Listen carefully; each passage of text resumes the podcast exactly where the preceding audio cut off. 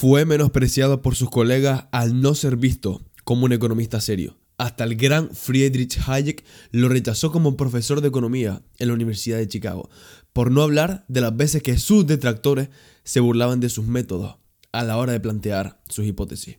Hoy conocerás al no solo Premio Nobel de Economía, sino también a uno de los más grandes divulgadores y defensores del liberalismo en el siglo XX. Prepárate para conocer así la historia de Milton Friedman. Milton perdió a su padre trágicamente cuando éste tenía 15 años, pero ese horrible suceso con afán de superación y coraje, no le fue un impedimento económico para cursar economía en la Universidad Rutgers, para luego regresar a Chicago para colaborar como investigador en mediciones de la demanda. Fue allí, en Chicago, donde conocería al que más adelante sería su gran aliado ideológico y cuasi mentor, el gran referente liberal que ya mencionamos, Friedrich Hayek. Pero esa relación no fue para nada sencilla, ya que antiguos estudiantes de esa universidad confiesan que Hayek al principio tomaba cierta distancia de Friedman, ya que veía a este como un economista cualquiera, que únicamente, bueno, se centraba en la economía en lugar de profundizar en temas liberales más profundos y humanos como la filosofía, la sociología, además de que, según Hayek, Friedman explicaba conocimientos complejos de forma muy simplificada y poco científica, vamos, de manera muy simplona, cosa que, paradójicamente, le daría más adelante la fama que le caracterizaba, ya que con sus dos obras más conocidas, Capitalismo, Libertad y Free to Choose, Libertad para elegir, difundió Friedman sus ideales asegurando que solo una institución como libre mercado podría garantizar la libertad, uno, de los individuos y proponía dejar áreas prioritarias como la educación y la salud en manos de libre competencia. Por motivos obvios que, bueno, ya hemos tocado innumerables veces en este podcast. A pesar incluso de ser menos teórico que Hayek, a la hora de explicar sus planteamientos, Friedman destacó por la facilidad que poseía al transmitir sus teorías técnicas, técnicas que son sencillo, al público general, poniendo metodologías complejas de la economía en palabras muy sencillas para su público. Fue ahí cuando empezó realmente a ganar adeptos, los cuales con seguridad afirmaban que Friedman poseía dos personalidades divulgativas, Personalidades sanas, me refiero, no a que fuera psicópata con dos personalidades. Personalidad académica. La primera en la que mostraba a sus alumnos y pupilos, en las que hacía énfasis en, por ejemplo, teorías del consumo, historia monetaria y en un todo ilustraba sobre economía a personas que serían, bueno, economistas en un futuro. Mientras que, para sorpresa de Hayek, la otra personalidad de Friedman giraba en torno más sencillo del liberalismo, abogando simplemente por la defensa libre mercado, que ese era el Friedman vocacional que difundía el liberalismo a los oídos del mundo. Pero más allá de su vocación por ilustrar a las masas más o menos entendidas de economía, Friedman, con el pasar de su carrera, fue ganando una trascendencia tal que lo llevó a participar en la política estadounidense como miembro del Partido Republicano, llegando a ser nada más y nada menos que asesor de los presidentes republicanos, evidentemente, Nixon y Reagan, además de la primera ministra británica Margaret Thatcher, la cual algún día tocaremos un episodio de ella porque es muy interesante su mandato. Y en dicho proceso, en el que fue llegando a tener relevancia en la política, Milton Friedman hizo historia, ya que se opuso frontalmente a Keynes cuando todos los estados creían en su doctrina. Incluso usando su misma aproximación metodológica, demostró que los keynesianistas estaban equivocados. Por ende, era muy crítico con la oferta monetaria debido, por ejemplo, a la mala gestión llevada a cabo por el gobierno de Estados Unidos durante la Gran Depresión por la desastrosa política de expansión monetaria llevada a cabo con el modelo de Keynes. Por ese motivo, y los que aprenderás en unos minutos, Friedman era un gran defensor de, bueno, evidentemente, cerrar por completo, a calicanto, los bancos centrales.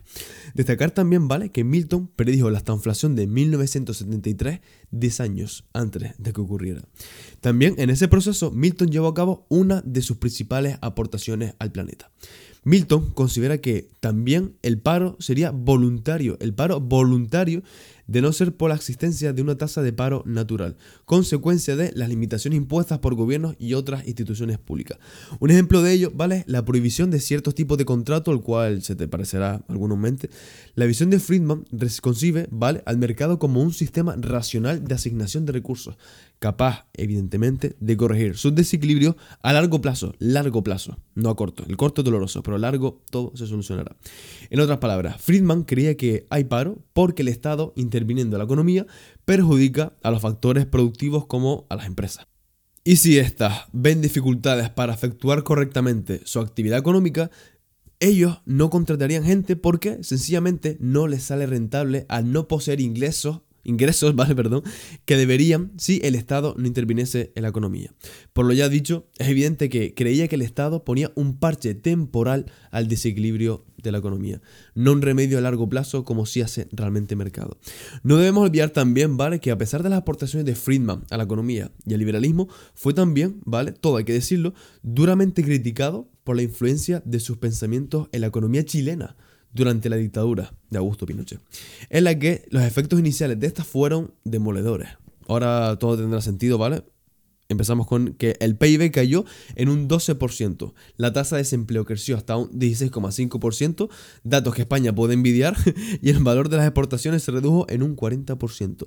Pero el sistema no empezó a afianzarse a partir de 1967, iniciándose la que fue llamado el boom, con cifras positivas en muchos ámbitos, pero, ojo con esto, con una constante alta tasa de desempleo. Coño, pero si se emplearon medidas liberales, ¿qué pasó ahí? Porque había desempleo de entre el 17 y el 15% debido a, entre otras cosas, a los despidos masivos de empleados públicos, funcionarios de las empresas privatizadas por el Estado y la pérdida de empleo en los sectores manufacturero y exportador debido a las políticas cambiarias y aperturistas de la economía. Eh, vale, ¿el régimen de Pinochet fue horrible? No, lo siguiente, la gente sufrió demasiado, pero ¿Vale? Coger lo que diré ahora con pinza. No hay que negar que Pinochet eligió bien el sistema para perpetuarse el poder. Y él sabía que con el capitalismo del libre mercado podría, bueno, gozar él y gozar la gente a su alrededor, sus amiguitos. Mucha gente, ¿vale? Perdió sus puestos improductivos, respondiendo lo de antes, como podría ser la administración pública, empleos, ¿vale? Que captaría la iniciativa privada para producir realmente riqueza a la nación por no hablar de los exportadores y manufactureros que podrán conseguir otro trabajo, adaptan correctamente a la economía cambiante. Pero sin lugar a dudas, por lo que más se recuerda a Milton Friedman, ¿vale? Aparte de su, bueno, eh, polémica en la aplicación de Chile de sus políticas, es por ser uno de los precursores más dedicados al monetarismo, inspirado en la filosofía de sus mentores, evidentemente Hayek, cuando se mejoró la relación, y Ayn Rand, en la que, de manera sencilla, resumiremos con 1. Control de inflación. Fácil, ¿no? Que el Estado no se monte una fiesta de gasto a costa de disminuir el poder adquisitivo de los contribuyentes con impresión masiva de billetes. Otro punto básico, la reducción del Estado y que ésta no intervenga en la economía. El mercado siempre equilibrará la balanza sin intervención estatal. Recordemos que en las recesiones, si el gobierno estimula la economía, pondrá un parche temporal y las consecuencias a largo plazo desembocarán en una recesión aún peor. Mientras que si no se interviene, ¿vale? El mercado hará ajustes dolorosos a corto plazo, pero esto generará sin lugar a duda bonanza económica largo plazo. No buscar tampoco el desempleo cero. ¿Por qué? Porque el Estado sufre de paternalismo cuando ve desempleados, los cuales intenta captar mediante beneficiosas ofertas de funcionariado, generalmente en empleos poco productivos, excepto la policía y el ejército que siempre son útiles. Eh, y es ahí, ¿vale? Cuando la gente altamente capacitada podría conseguir un mejor trabajo ayudando a las empresas a producir más en el sector privado, no en público. Es decir, que sea un trabajador en una empresa y no un funcionario. Y por ende, si se produce más, habrá más consumo y así gana toda la nación y como el mercado está abierto, por ende todo el planeta. Hay que tener en cuenta también que en los desequilibrios temporales de mercado siempre habrá gente que quede tristemente desempleada. Pero si en esos casos no interviene el gobierno, estos podrán encontrar un trabajo en el sector privado que aporte muchísimo más a su vida y si producen nuevamente a la sociedad. Otro punto básico a la hora de tener en cuenta esto es la libre competencia y evidentemente la apertura comercial. Esto es cero proteccionismo y mercado global. Ya en el episodio anterior, ¿vale? Comentamos por qué el proteccionismo es desastroso, así que si no lo has visto, vete a verlo para que entiendas lo que está pasando aquí.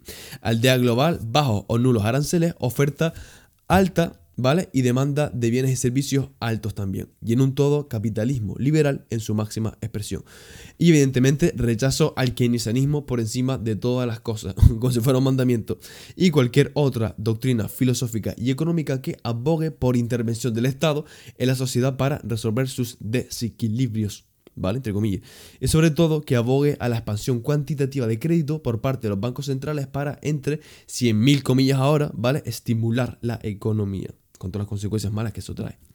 Las empresas, ¿vale? Solo pueden sobrevivir si crean bienes y servicios de calidad para el cliente. Si no hacen esto, quebrarán irremediablemente. Porque, como decía Milton Friedman, sí, la frase mítica viene ahora, la inflación es siempre y en todas partes un fenómeno monetario. En otras palabras, todas las recesiones, deuda, inflación, desempleo, emigración, quiebra, fraude y tráfico de influencia son producidos de mano directa o indirecta del Estado, no de los empresarios o el sector privado. ¿Cuál crees que de los dos posee realmente la imprenta? en una entrevista, ¿vale? Ahora que me acuerdo, le preguntaron a Milton que por qué defendía tanto libertad. Y este respondió que sencillamente no sabía. Algo le nacía de dentro, como si fuera vocación y sentido común de que debemos ser libres a toda costa con todo lo que eso implica. ¿Por qué? Porque va acorde con nuestra naturaleza, el ser responsables con nuestro derecho a la vida a ser libres y sacarle el máximo partido a ello. Le debemos a Friedman el despertar de una generación que descubrió, seguramente por primera vez en su vida, el liberalismo, pero sobre todo debemos honrar a un hombre con coraje que decidió dar pruebas en contra de la doctrina económica de moda. Y aun con detractores y seguidores por igual, siguió difundiendo las ideas liberales hasta el final de sus días. La frase que más te gustó, ¿vale? Cógela, la copias en tu historia de Instagram porque realmente esto merece la pena que si te gusta y te haya aportado que la gente lo sepa, ¿vale? Que la gente sepa que a ti te gusta este podcast, comparte una frase o algo del episodio que te gusta en tus stories de Instagram. Y muchísimas gracias por, por escuchar estos 12 minutos casi. Eh, suscríbete también, ¿vale? Ya que estamos en tu plataforma de podcast favorita. Estamos en Apple Podcast, Spotify, eh, Evox, Amazon Music, en todas las tochas y en tu plataforma de podcast favorita. Ahí estamos nosotros. También comenta cualquier cosa que te salga del corazón, ¿vale? Sea buena o mala, pero por favor que te salga del corazón. Con eso yo soy feliz. Puntúa y ponle 5 estrellitas en tu plataforma de podcast, ¿vale? Que este podcast se lo merece con diferencia. Eso ha sido todo por hoy. Eh, comparte lo que más te gustó del podcast en tus para que la gente vea que amas este episodio con sus cosas, con sus cosas buenas, con sus cosas malas. Y muchísimas gracias por todo, por estar ahí. Y nos vemos pronto con un nuevo super episodio que tengo una sorpresa por ustedes. Es el episodio 50, evidentemente. Chao.